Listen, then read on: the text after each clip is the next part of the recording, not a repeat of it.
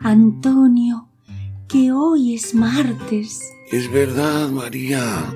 Hoy es el día en que nuestros sueños se hacen realidad. No me lo puedo creer, Antonio. Tanto tiempo esperando para... Lo sé, María. Yo también lo estaba esperando como agua de mayo. Y mira que llueve poco. Pero hoy decimos adiós a tantos años de monotonía. Después de ocho hijos y setenta años casados, hoy por fin abrimos la relación a una nueva experiencia. El take de las cinco. Una experiencia única.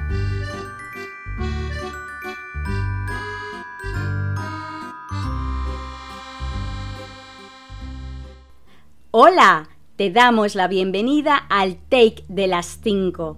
Somos futuros actores y actrices de doblaje, estudiantes de esta apasionante disciplina nos hemos unido para realizar este podcast, compartir contigo nuestra voz y que ésta te acompañe, te evada y te arrope si así lo quieres.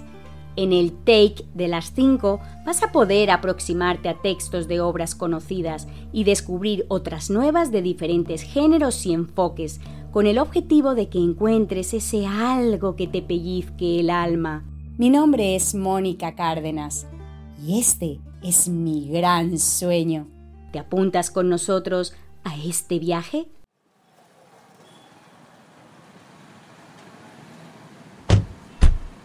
Cariño, ¿estás lista? Sí, arranca cuando quieras. Qué alegría poder hacer este viaje juntos. Ay, sí, vamos a pasarlo genial. ¿Qué te parece si ponemos la radio en el camino? Fantástico. A ver... Mm, parece que en esta emisora que se llama Te doy una canción, recitan canciones. ¡Qué chulo! Vamos a escuchar. Hola, mi nombre es Bort, Francisco Bort. Quizá porque mi niñez sigue jugando en tu playa. Y escondido tras las cañas duerme mi primer amor, llevo tu luz y tu olor por donde quiera que vaya. Y amontonado en tu arena, guardo amor, juegos y penas. Yo que en la piel tengo el sabor amargo del llanto eterno, que han vertido en ti cien pueblos de Algeciras a Estambul para que pintes de azul sus largas noches de invierno. A fuerza de desventuras, tu alma es profunda y oscura. A tus atardeceres rojos se acostumbraron mis ojos como el recodo al camino. Soy cantor, soy embustero, me gusta el juego y el vino, tengo alma de marinero. ¿Qué le voy a hacer si yo nací en el Mediterráneo? Y te acercas y te vas después de besar mi aldea, jugando con la marea te vas pensando en volver, eres como una mujer perfumadita de brea, que se añora y que se quiere, que se conoce y se teme. Si un día para mi mal viene a buscarme la parca, empujad al mar mi barca con un levante otoñal y dejad que el temporal desguace sus alas blancas. Y a mí enterradme sin duelo entre la playa y el cielo. En la ladera de un monte más alto que el horizonte quiero tener buena vista. Mi cuerpo será camino, le daré verde a los pinos y amarillo a la genista. Pero cerca del mar, porque yo nací en el Mediterráneo. Nací en el Mediterráneo. Hola, soy Nuria Fersán y siento auténtica pasión por la locución y el doblaje. ¿Qué adelantas sabiendo mi nombre? Cada noche tengo uno distinto y siguiendo la voz del instinto me lanzo a buscar. Imagino, preciosa, que un hombre, algo más, un amante discreto que se atreva a perderme el respeto. ¿No quieres probar? Vivo justo detrás de la esquina. No me acuerdo si tengo marido. Si me quitas con arte el vestido, te invito a champán. Le solté al barman mil de propina. Apuré la cerveza de un sorbo. Acertó que en el templo del morbo le puso a este bar. Peor para el sol, que se mete a las siete en la cuna del mar a roncar, mientras un servidor le levanta la falda a la luna. Al llegar al portal nos buscamos como dos estudiantes en celo. Un piso antes del séptimo cielo se abrió el ascensor. Nos sirvió para el último gramo el cristal de su foto de boda. No faltó ni el desfile de moda de ropa interior. En mi casa no hay nada prohibido, pero no vayas a enamorarte. Con el alba tendrás que marcharte para no volver.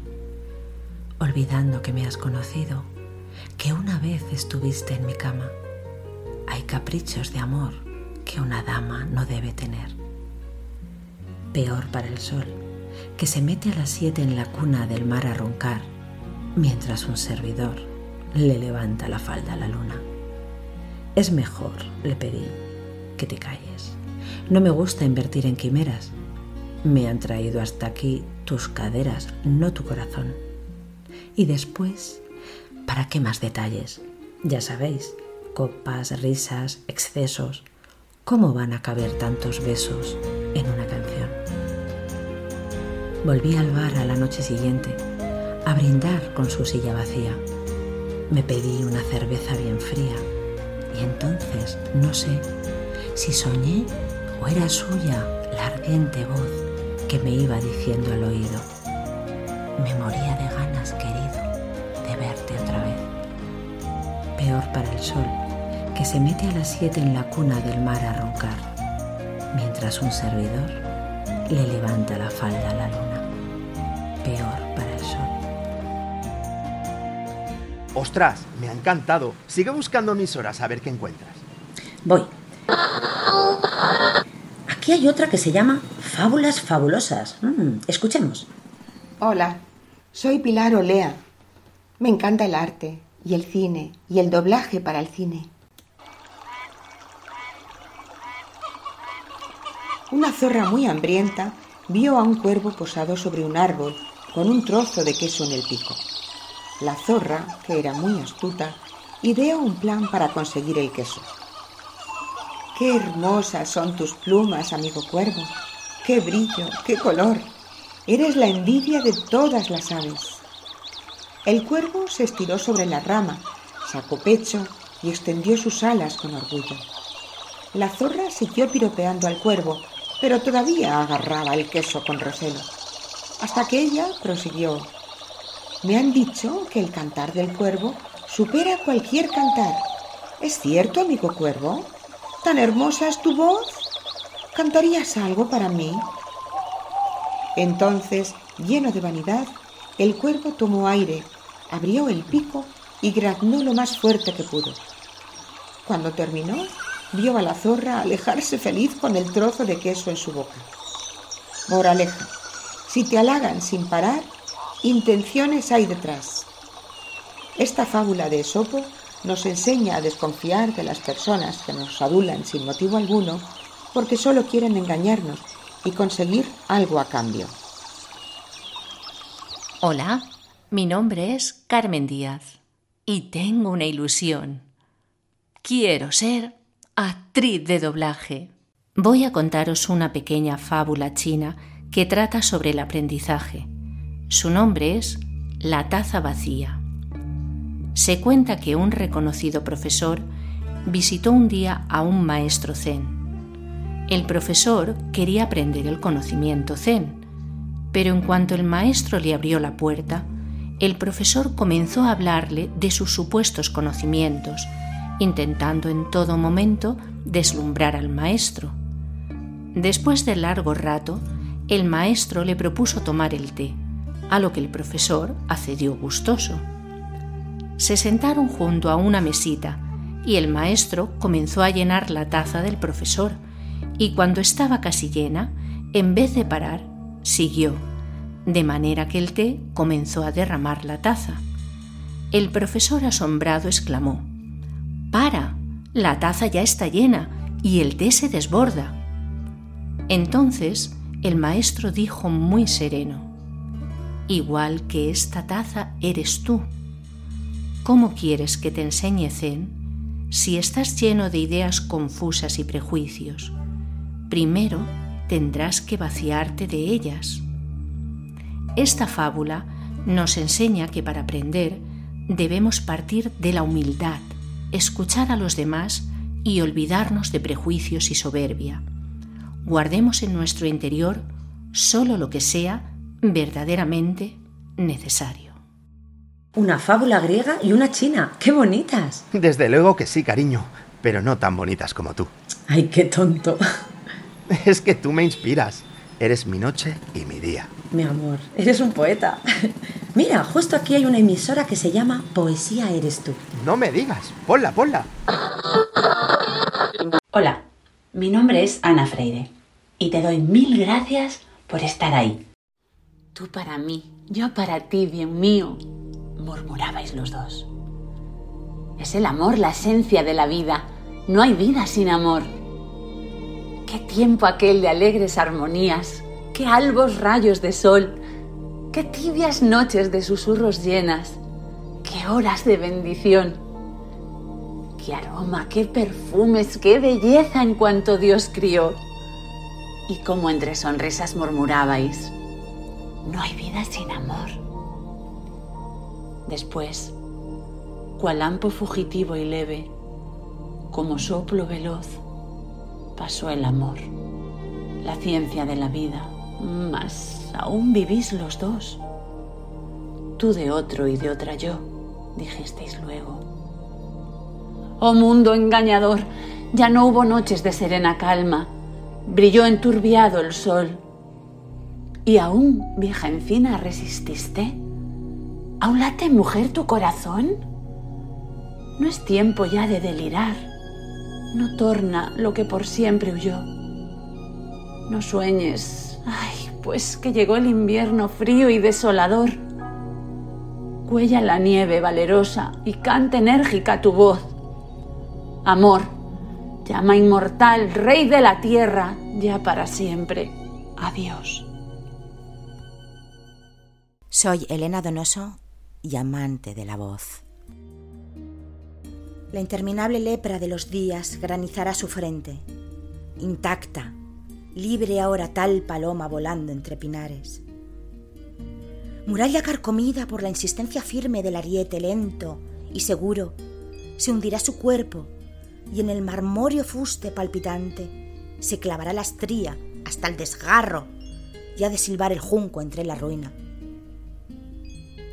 Entonces el descenso, presentido por las cosas, de tibia primavera no cambiará sus manos insensibles, ni florecerán lirios al temblor de sus dedos. El fragor silencioso con que el tiempo anonada lo bello y lo sumerge en sus aguas inmóviles, oscuras, ensordecerá el eco de su oído al trino, al mar, al beso, a la palabra, al milagroso aroma del silencio. Un limpio alfanje trizará las mieses y el árbol melodioso, lanza alzada, derrotará seguir enardecida. El efímero tacto de las nubes se eternizará en piedra. La invisible huella del ave, grito y bronce diese. Permaneciera la onda inconmovible, la arena, guardadora de secretos, y el cuerpo suyo, arena, nube, pájaro, ola fugaz, otoño segaría. Ya recibe la tierra, tierra solo, aquello que fue vida, luz, ternura. Oh belleza, qué breve y qué lejana. Tu flor, abierta apenas con la aurora, más de un rocío nunca, blando, besa. Yo quisiera beberte en el instante, saciar mi afán de paso por tus fuentes, pero tu amable encanto leve siento como una maldición sobre mis hombros, porque como un olor te pierdes, cruzas la oscuridad, así la estrella rota desaparece apagadamente. Pero en los ojos tu recuerdo brilla y un sabor de tu sed queda en los labios.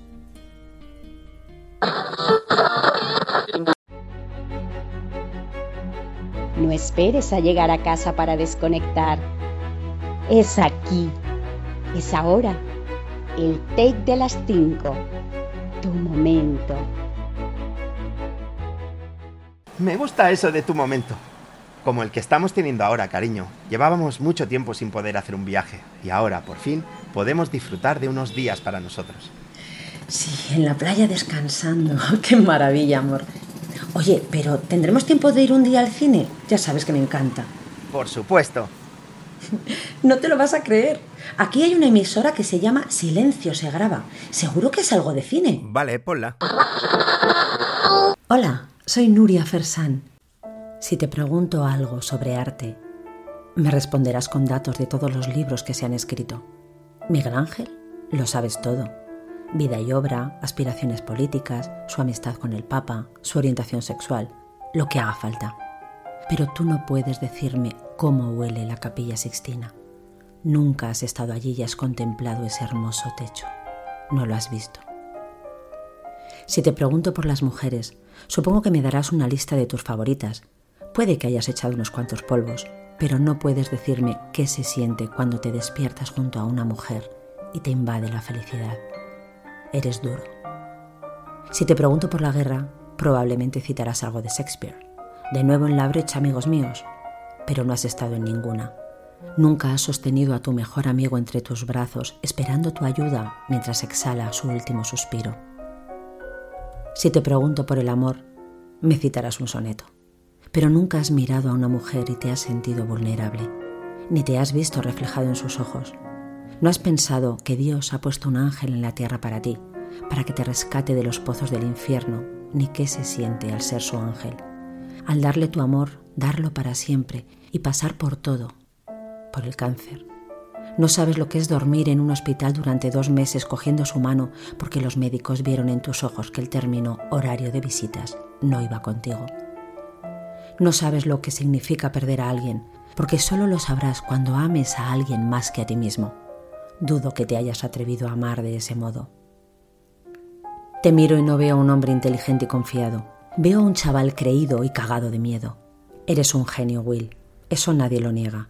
Nadie puede comprender lo que pasa en tu interior. En cambio, presumes de saberlo todo de mí porque viste un cuadro que pinté y rajaste mi puta vida de arriba abajo. Eres huérfano, ¿verdad? ¿Crees que sé lo dura y penosa que ha sido tu vida, cómo te sientes, quién eres, porque he leído Oliver Twist? ¿Un libro basta para definirte? Personalmente eso me importa una mierda, porque sabes qué, no puedo aprender nada de ti, ni leer nada de ti en un maldito libro. Pero si quieres hablar de ti, de quién eres, estaré fascinado. A eso me apunto. Pero no quieres hacerlo. Tienes miedo. Te aterroriza decir lo que sientes. Tú mueves, chaval. Hola, soy Pilar Olea.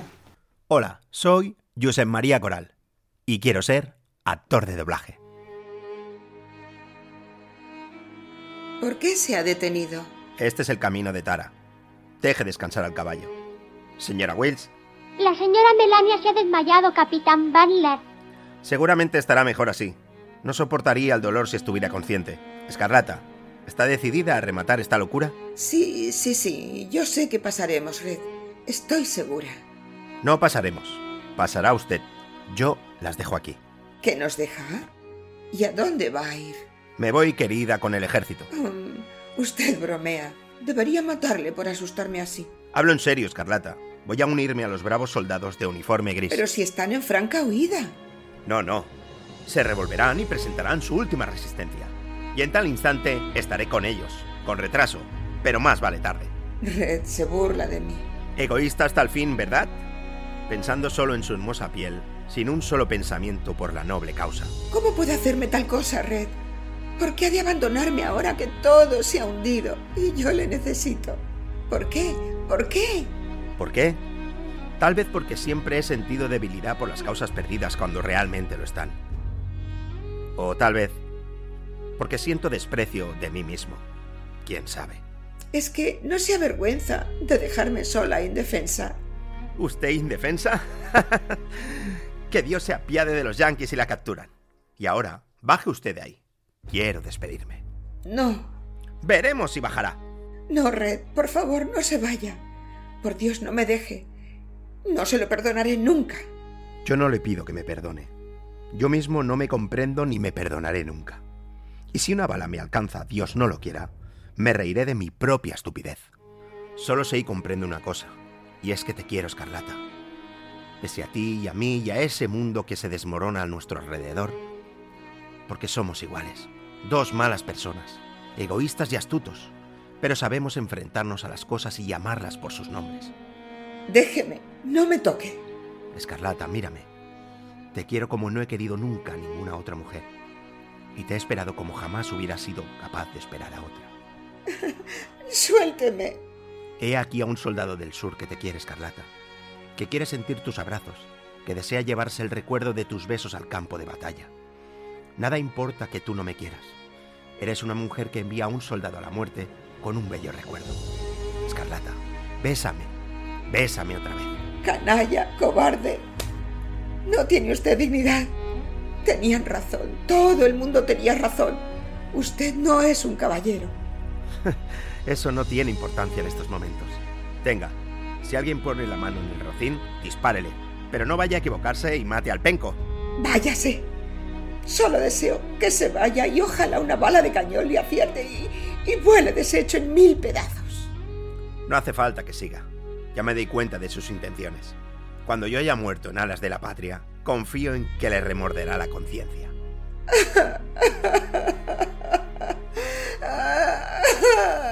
Adiós, Escarlata.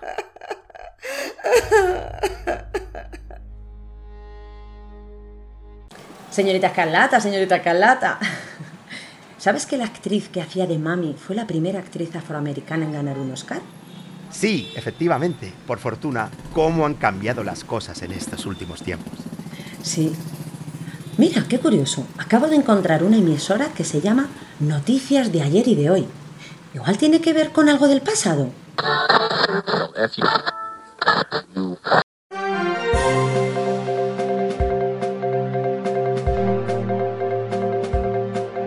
Buenos días. Son las 9 de la mañana, las 8 en Canarias. En las noticias de ayer y de hoy nos vamos a centrar en la primera década del siglo XX, es decir, en la primera década de 1900. Hola Alberto, ¿qué traes preparado para hoy? Para ti, Clara, ¿qué invento de la década de 1900 ha sido más trascendental? Dame algún dato, por favor. Según una encuesta reciente sobre esta pregunta y dada ciertas opciones, los votantes se decantaron por la lavadora. Estupendo invento. ¿Quién inventó la lavadora? Fue un ingeniero estadounidense nacido en Chicago, Illinois. Inventó la primera lavadora eléctrica en 1901 y se llamaba Alba John Fisher. La patentó en 1910. Mejoró su propio modelo con el uso de un tambor que cambiaba la dirección de giro con lo que se conseguían mejores resultados de lavado. Así promocionó su uso para lavar más fácilmente.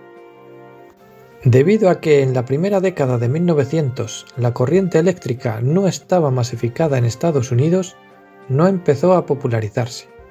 La pregunta del millón viene ahora.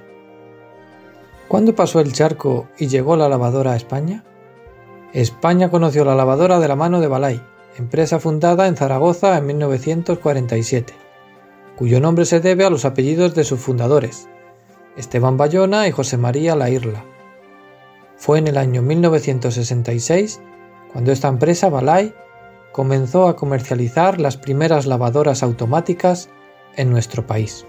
Ciertamente, la lavadora mejoró mucho la vida de las mujeres, ya que ellas, en su gran mayoría, eran las encargadas de tan pesada labor.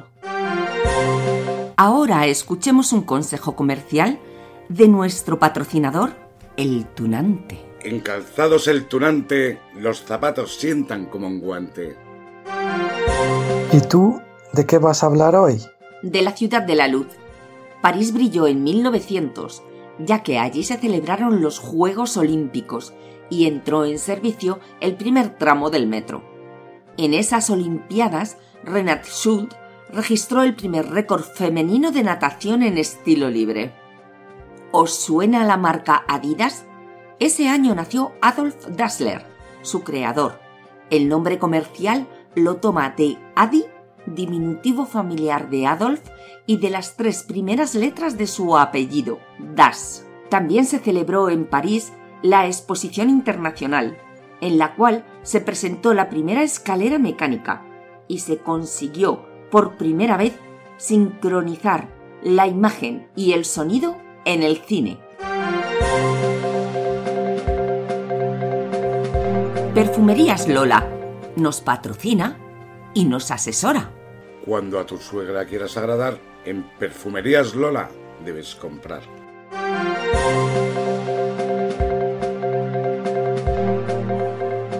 Nicky, adelante, ¿con qué noticia nos vas a sorprender hoy? Estamos deseosos de escucharte. Muchas gracias, Alberto.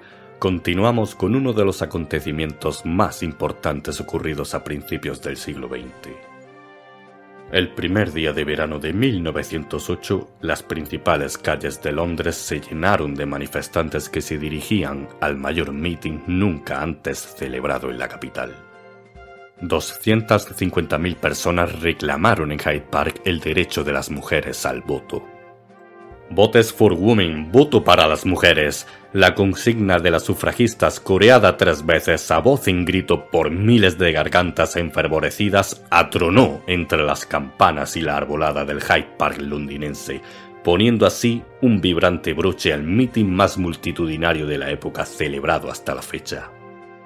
Aquella soleada mañana del domingo 21 de junio de 1908, la imponente concentración en favor del derecho al sufragio de las mujeres era la masiva respuesta del movimiento en favor de la participación política femenina ante la empecinada negativa a concederla del gobierno del Partido Liberal.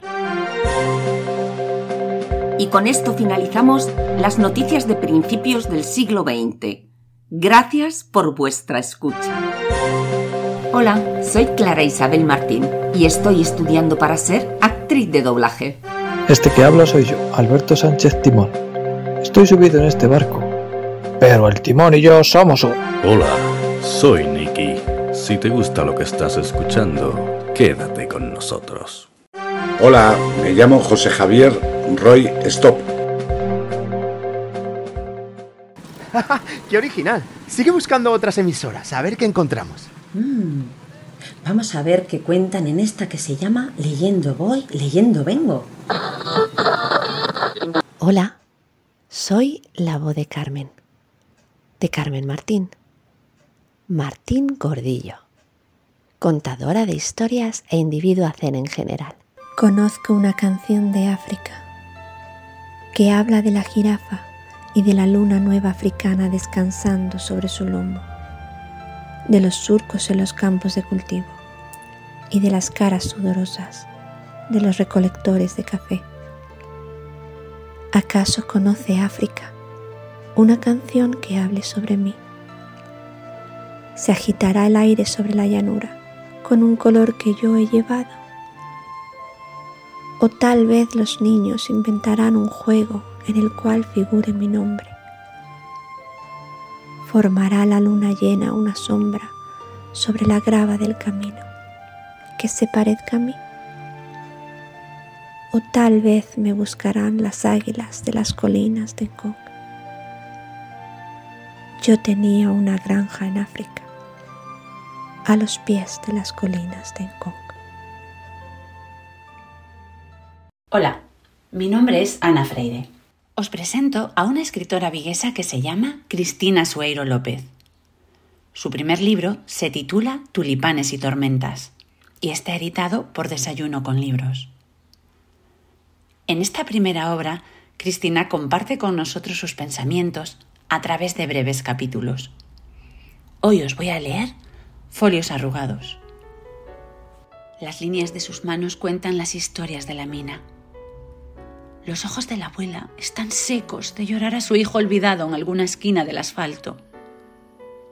Noches de olor a carbón quemado y leyendas bajo los tejados que maquillaban el sonido de la guadaña arañando las paredes. Reuniones clandestinas en la esquina del callejón para compartir vino caliente y anhelos de libertad.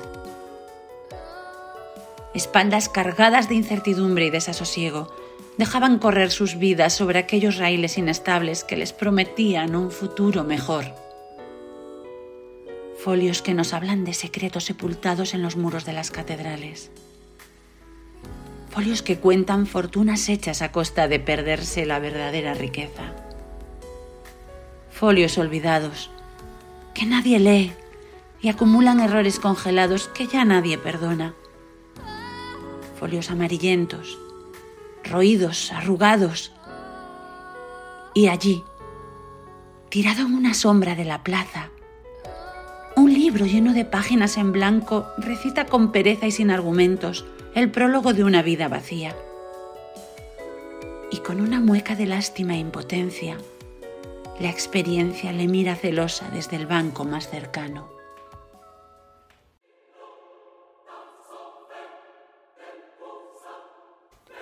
¿Estás preparado? Sí, claro que sí. Vamos allá, pero ten cuidado.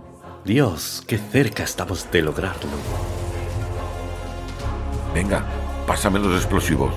Estamos a un paso de volar la puerta hacia nuestra libertad. Shh, no hables tanto, rápido, que vienen. ¿Pero qué haces? Tenemos que abortar la misión. No podemos. ¿No te acuerdas? Ah, es verdad. Es la hora. El take de las 5. No habrá nada más importante. El take de las 5. Esto promete. Amor, ¿sabes qué es un take? Pues no, la verdad. Es un trocito de guion que se entrega a un actor de doblaje para que lo doble. Anda. El mundo del doblaje tiene que ser apasionante. Sin lugar a dudas. Increíble. Aquí hay una emisora que se llama Así se dobla. Tiene que hablar de esto. ¿En serio? Ponla, a ver qué cuentan. Soy Elena Donoso. Los próximos minutos nos adentraremos un poquito en el maravilloso mundo del doblaje. ¿Por qué maravilloso? Porque sin una voz detrás de cada actor y actriz de míticas películas en las pantallas, nos habríamos perdido demasiado cine, demasiada cultura. Esta técnica comenzó tras la Guerra Civil como sustituta de los subtítulos. No resultaba nada cómodo estar leyendo los diálogos de los personajes para entender lo que estábamos viendo en la pantalla. Así que fue a finales de los años 20 cuando las películas habladas y el sonido comienzan su andadura y con ellas el doblaje. En 1929 se dobla la primera película en castellano en unos estudios parisinos, siendo todo un acontecimiento, ya que acudieron actores de todos los países. Pero fue en 1932, también en París, cuando se dobla la primera película en español, siendo todos los actores y actrices completamente españoles. Se titulaba Entre la espada y la pared. Hay drama, hay celos, venganza y un gran elenco de actores como Dorothy Christie, Cary Grant o Gary Cooper. Por ejemplo, ¿quién puso la voz a Gary Cooper? Nada más ni nada menos que el español y madrileño Rafael Luis Calvo. Actor, podría decirse que desde la cuna, ya que su padre Rafael Calvo era actor cinematográfico. A modo de curiosidad, mm, diré que Rafael Luis Calvo, el 28 de septiembre de 1964, tuvo un brutal accidente y desde entonces se dedicó en exclusiva al doblaje. Hasta tal punto que poco antes de fallecer fue galardonado con el premio honorífico al conjunto de su carrera, en la entrega de los Atriles de Oro, de la gran noche del doblaje. Tras este primer contacto con la historia española del doblaje, doy paso a mi compañera, que también tiene muchas cosas interesantes que decir. Mi nombre es Carmen Díaz. Así es, Elena. Añadiremos también que los primeros estudios de doblaje en España aparecieron en Barcelona y Madrid entre los años 1933 y 1934.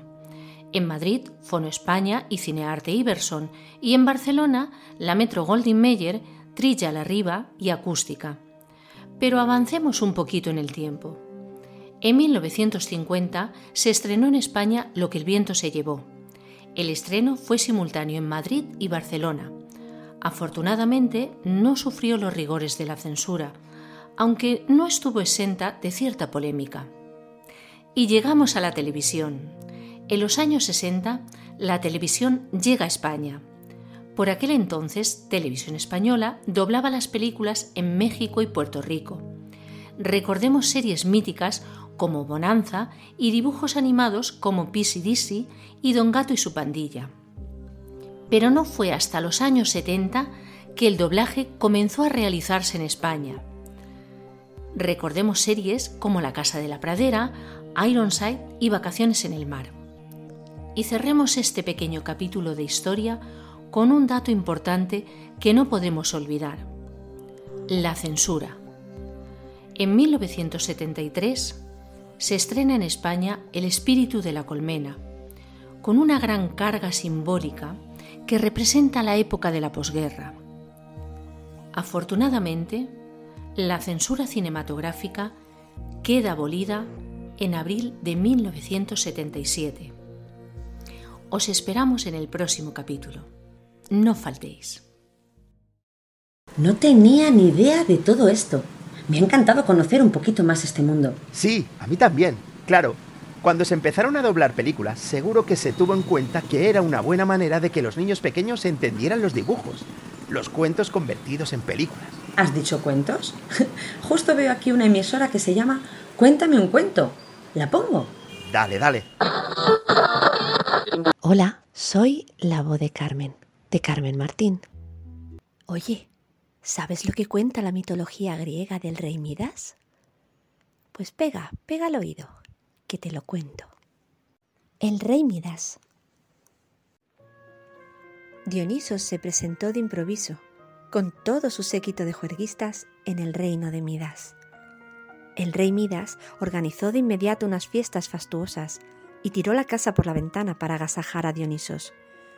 Pero gastó demasiado oro y estaba apurado. Con los días se fue obsesionando por el oro. Sin embargo, no por eso dejó de agasajar a Dionisos. El dios, cuando llegó la hora de marcharse a otra parte a correr juergas con sus seguidores, habló a Midas. Amigo Midas, has sido un anfitrión sin par Pídeme lo que quieras y te lo concederé. Hmm. Me gustaría que todo lo que tocara se convirtiese en oro, dijo Midas. Concedido, sea como tú pides. Dionisos abandonó el reino bailando y cantando. Cuando Midas se quedó solo, comenzó a palparlo todo loco de alegría. Tocó una ramita y se convirtió en oro. Agarró un pedrusco y se convirtió en oro rozó una fruta y se convirtió en oro. Abrió una puerta y se convirtió en oro. Se lavó las manos y el agua era de oro. Le trajeron los criados una suculenta comida y también se convirtió en oro al tocarla. Hmm. Se dio cuenta entonces de que no podría comer, de que tendría que vivir como un inválido, pues se vio obligado a que sus sirvientes le dieran de comer y beber a su boca. Entonces se sintió desgraciado y arrepentido de haber sido tan ambicioso. Elevó sus brazos al cielo y rogó a Dionisos que le quitase el don que le había dado. Y Dionisos respondió, Corre hasta la fuente de un río que encontrarás a medio día de distancia y purifícate en él. Corrió entonces Midas hasta el río y se bañó en la fuente. Al salir, tocó una piedra y ésta no se convirtió en oro Gracias, Dionisos, dijo. Regresó contento a su palacio y vivió feliz, pero no espabiló del todo. Aunque esa es otra historia. Toc, toc. ¿Se puede? Aquí, Sandra Manzanares. Adaptación del cuento de Hans Christian Andersen, El patito feo. Era una preciosa mañana de verano en el estanque. Todos los animales que allí vivían se sentían felices bajo el cálido sol. En especial, una pata que de un momento a otro esperaba que sus patitos vinieran al mundo. Hace un día maravilloso, pensaba la pata mientras reposaba sobre los huevos para darles calor. Sería ideal que hoy nacieran mis hijitos. Estoy deseando verlos porque seguro que serán los más bonitos del mundo. Y parece que se cumplieron sus deseos, pues a media tarde, cuando todo el campo estaba en silencio, se oyeron unos crujidos que despertaron a la futura madre. Sí, había llegado la hora. Los cascarones comenzaron a romperse y muy despacio fueron asomando una a una las cabecitas de los pollitos. Pero qué preciosos sois, hijos míos, exclamó la orgullosa madre. Así de lindos os había imaginado. Solo faltaba un pollito por salir. Se ve que no era tan hábil y le costaba romper el cascarón con su pequeño pico. Al final, él también consiguió estirar el cuello y asomar su enorme cabeza fuera del cascarón. ¡Mami! ¡Mami! dijo el extraño pollito con voz chillona. La pata, cuando le vio, se quedó espantada. No era un patito amarillo y regordete como los demás, sino un pato grande, gordo y negro, que no se parecía nada a sus hermanos. Mami, tú no puedes ser mi hijo. ¿De dónde habrá salido una cosa tan fea? le increpó. Vete de aquí, impostor. Y el pobre patito, con la cabeza gacha, se alejó del estanque mientras de fondo se oía las risas de sus hermanos, burlándose de él. Durante días, el patito feo deambuló de un lado para otro sin saber a dónde ir. Todos los animales con los que se iba encontrando le rechazaban y nadie quería ser su amigo. Un día llegó a una granja y se encontró con una mujer que estaba barriendo el establo. El patito pensó que allí podría encontrar cobijo, aunque fuera durante una temporada. Señora, dijo con voz trémula, ¿sería posible quedarme aquí unos días? Necesito comida y un techo bajo el que vivir. La mujer le miró de reojo y aceptó, así que durante un tiempo al pequeño pato no le faltó de nada. A decir verdad, siempre tenía mucha comida a su disposición. Todo parecía ir sobre ruedas hasta que un día escuchó a la mujer decirle a su marido ¿Has visto cómo se ha engordado este pato? Ya está bastante grande y lustroso. Creo que ha llegado la hora de que nos lo comamos. El patito se llevó tal susto que salió corriendo. Atravesó el cercado de madera y se alejó de la granja. Durante quince días y quince noches vagó por el campo y comió lo poco que pudo encontrar. Ya no sabía qué hacer ni a dónde dirigirse. Nadie le quería y se sentía muy desdichado. Pero un día su suerte cambió. Llegó por casualidad a una laguna de aguas cristalinas y allí, deslizándose sobre la superficie, vio una familia de preciosos cisnes.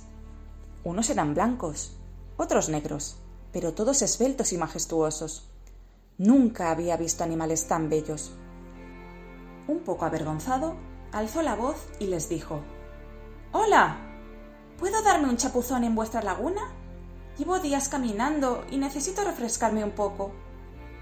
Claro que sí. Aquí eres bienvenido. Eres uno de los nuestros, dijo uno que parecía ser el más anciano. ¿Uno de los vuestros? No entiendo. Sí, uno de los nuestros. ¿Acaso no conoces tu propio aspecto? Agáchate y mírate en el agua. Hoy está tan limpia que parece un espejo. Y así hizo el patito. Se inclinó sobre la orilla y... no se lo podía creer. Lo que vio le dejó boquiabierto. Ya no era un pato gordo y chato, sino que en los últimos días se había transformado en un hermoso cisne negro de largo cuello y bello plumaje. Su corazón saltaba de alegría. Nunca había vivido un momento tan mágico.